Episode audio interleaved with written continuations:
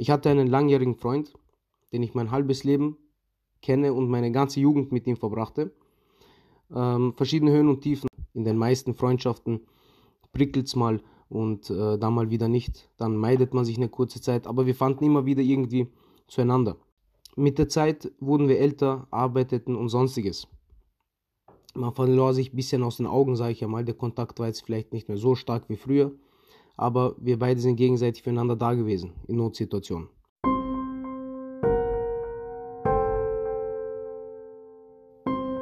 Genau über so eine Notsituation möchte ich jetzt gerade sprechen. Denn dieser alte Freund hat mich kontaktiert und meinte, Bruder, ich könne nirgendwo hin, ich kann nirgendwo schlafen, könnte ich bei dir einziehen. Ja? Ich habe ihn bei mir einziehen lassen, kein Problem, den Platz gemacht und und und und und. So, irgendwann mal nach kurzer Zeit zog er dann auch wieder aus. Und dann kam halt das letzte Mal, da schrieb er mich ebenfalls an und meinte, er hätte seine Wohnung verloren, er könne nirgendwo schlafen, dieses und jenes. Und ich habe mir dann gedacht, okay, ist ein langjähriger Freund, ich hole ihn zu mir. Meine Mama meinte zu mir, Junge, nimm doch Miete von ihm, wenn er das zahlen kann. Ich habe ihn daraufhin wegen dem Rat meiner Mutter gefragt, könntest du eventuell monatlich 150 Euro Miete zahlen und so weiter. Er meinte, ja, das würde gehen, dieses jenes, passt. Habe ich ihn reingeholt ins Haus, anfangs hat er sich auch schön benommen und so weiter. Mit der Zeit zahlte er seine Miete nicht. Ich sprach ihn öfters darauf an und so weiter. Es passierte aber darauf folgend nichts. Ich bin im Krankenstand plus im Urlaub und so weiter. Also ich wollte mal einfach meine Ruhe haben. Ja? Und man kennt das ja, wenn man mit jemandem zusammen wohnt, kann es in gewissen Situationen, sage ich mal, auch etwas nervig werden, weil Du möchtest kurz deine Ruhe haben. Du möchtest kurz einfach entspannen, dass keiner redet, du willst nichts hören, du willst niemanden sehen und so weiter. Ja, wir kennen das. Habe ich mir gedacht, du, ich nutze jetzt mal so einen Moment und ich schicke ihn zur Apotheke, um eine gewisse Salbe zu holen. Ich habe ihn schön darauf angesprochen und ihn darum gebeten, bitte könntest du zur Apotheke gehen, ich mache weil hier zu Hause ein bisschen was anderes. Hat ich gemeint, okay. Ist zur Apotheke gegangen. Später dann, als er nach Hause kam und die Wäsche aufhing, habe ich so bemerkt, okay, dieser Typ ist irgendwie genervt. Ja, ich habe ihn dann darauf angesprochen und so. Beziehungsweise wollte ich ihn dann testen, ja, indem ich ihn dann darum bat, ein Zimmer oder irgendetwas zu reinigen. Ja. Und da macht er so, ja, mach das nicht mit mir. Ja.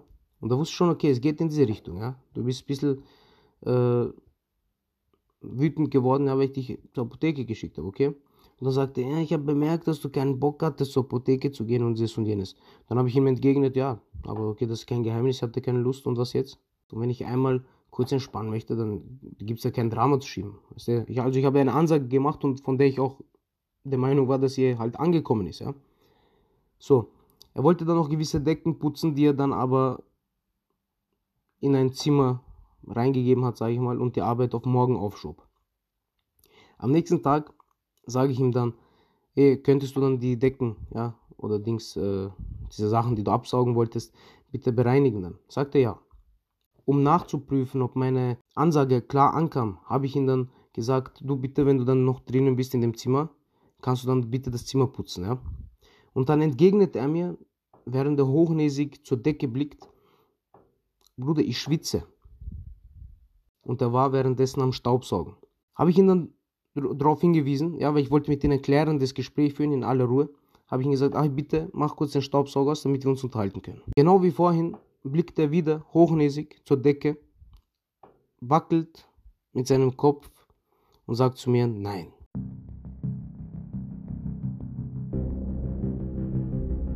Man versteht, dass mein Geduldsfaden immer weiter reißt. Ich bat ihn nochmal, er sagte wieder nein. Ich bat ihn nochmal, er sagte wieder nein. Ich bat ihn nochmal. Er sagte wieder nein. Und dann, ich habe diesen Typen gegen die Wand gestoßen. Ich habe ihm gesagt, ich so, du zahlst deine Miete nicht, ich zahle deine Medikamente und dieses und das und so und so. Und dann kommst du mir auf diese Tour, wenn man dich einmal etwas bittet, du kannst nicht einmal machen. Ja? Und dann sage ich zu ihm, ich so, würdest du das bei einem Österreicher machen? Also natürlich auch abhängig von welcher Person und so weiter, wissen wir schon aber ich habe das einfach so zu ihm gesagt. Der hätte keine Gnade mit dir. Der würde dich beim ersten Mal, wo du die Miete nicht zahlst, der würde dich schon rausschmeißen. Und der entgegnet mir dann, aber ich habe ja jetzt die Möglichkeit, es später zu zahlen, oder? Dann habe ich mich richtig verarscht gefühlt. Dann habe ich ihm gesagt, zwei Stunden hast du Zeit, um aus dieser Wohnung zu verschwinden. Ich habe seine ganzen Sachen genommen und sie rausgeschmissen. Kommen wir aber auch zur Falschheit dieses Menschen, okay? Neben dem, dass er sich so in der Wohnung andere Leute aufführt, ja, gab es dann auch interessante Fakten, weil wo ich ihn rausgeworfen habe, bat er mich, ja, aufgrund dessen, dass er nicht blamiert werden möchte, dass ich es keinem erzähle, dass ich ihn rausgeschmissen habe. Ich habe mir gedacht, okay. Danach bekomme ich dann, nach, also ich glaube am selben oder nach einem Tag, bekomme ich eine Nachricht von einem anderen Freund, der mir so entgegenkommt wie, ja, du schmeißt raus und so weiter. Ja. Und da bin ich wirklich richtig wütend geworden und da habe ich ihm gesagt, so du misch dich mal hier überhaupt gar nicht ein, okay? Das Einzige, was du hier irgendwie zu melden hast, ist, dass du mich fragst, was genau passiert ist. Weil ich mir gedacht habe, hey, es kommt hier ein Scharlatan in mein Haus hinein, kann sich nicht benehmen und so weiter, zahlt seine Miete nicht, macht mir Stress und dann tauchst du hier auf auf einmal und willst dir noch Ansagen machen, oder wie? Ja, habe mir gedacht, keine Nerven mehr für irgendjemanden. Tamam, fertig. Das heißt, er hat in der Zwischenzeit dieser Person noch das erzählt, okay, und natürlich seine Sicht der Dinge, während er mich aber bat, ja, dass ich es keinem erzähle. Das heißt, sein Ziel ist es wahrscheinlich gewesen, dass ich sozusagen undercover schlecht vor den Leuten gemacht werde. Ja? So. Äh, daraufhin ging er auch zu anderen Leuten und meinte dann, ich hätte seine Medikamente versteckt, ja, die ich nicht versteckte. Ein weiterer Grund, ihn Scharlatan zu nennen. Man muss das so vorstellen, natürlich wollte ich dann das restliche Geld, was er mir geschuldet hat für die Miete, weil er hat eine komplette Miete gezahlt und dann noch einen Teil der zweiten. Da gab es noch einige. Wollte ich das Geld haben. Und schrieb ich ihn öfters, weil er sich nie rührte. Und meinte dann, ja, ich gebe es dir, ich hab's nicht, ich habe dich nicht vergessen und dieses und jenes. Okay, habe ich mir gedacht, tamam, lass mir ihm Zeit, bis er arbeitet und so weiter. Ein Monat vergeht. Währenddessen hat er sich aber in der Zwischenzeit von anderen Leuten Geld ausgeborgt. Und das habe ich so am Rande nebenbei erfahren. Und das Interessante ist, dass er diesen Leuten dann öfters zusagte, sich mit ihnen zu treffen, um ihnen das Geld zu geben. Auf jeden Fall erfahre ich dann auch von diesen Leuten, hey, er kam zu mir und hat gesagt, ich arbeite, ich arbeite, aber erzähl nichts Iset davon, weil er wird dann Geld von mir verlangen. Ja? Und da habe ich dann komplett realisiert, okay, tamam, dieser Typ spielt hier äh, ein komplett falsches Spiel.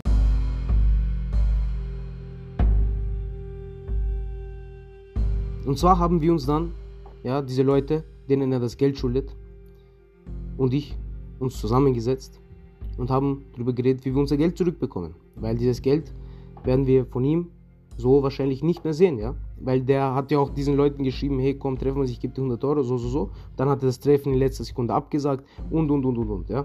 Das heißt, immer diese klaren Spielereien noch ein weiterer Grund, ihn Scharlatan zu nennen. Auf jeden Fall äh, kam es dann irgendwann mal so weit, dass wir halt eben, wie gesagt, an einem Tisch saßen und einfach den Entschluss fassten, dass wir ihn betrügen werden.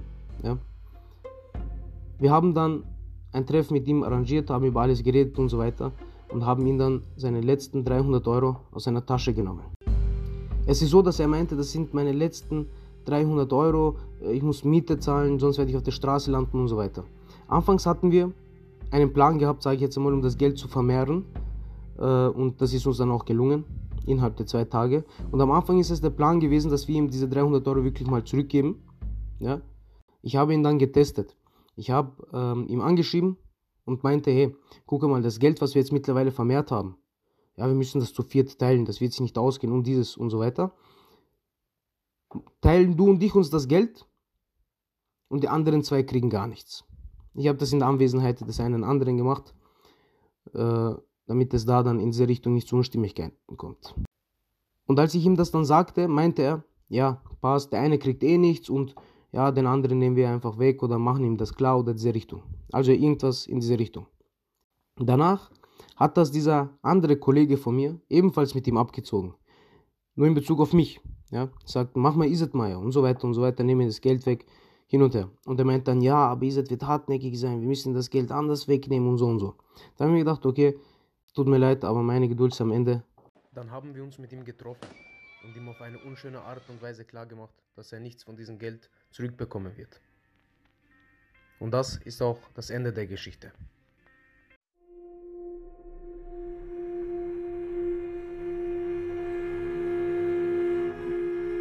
Ja, ich sage es mal so.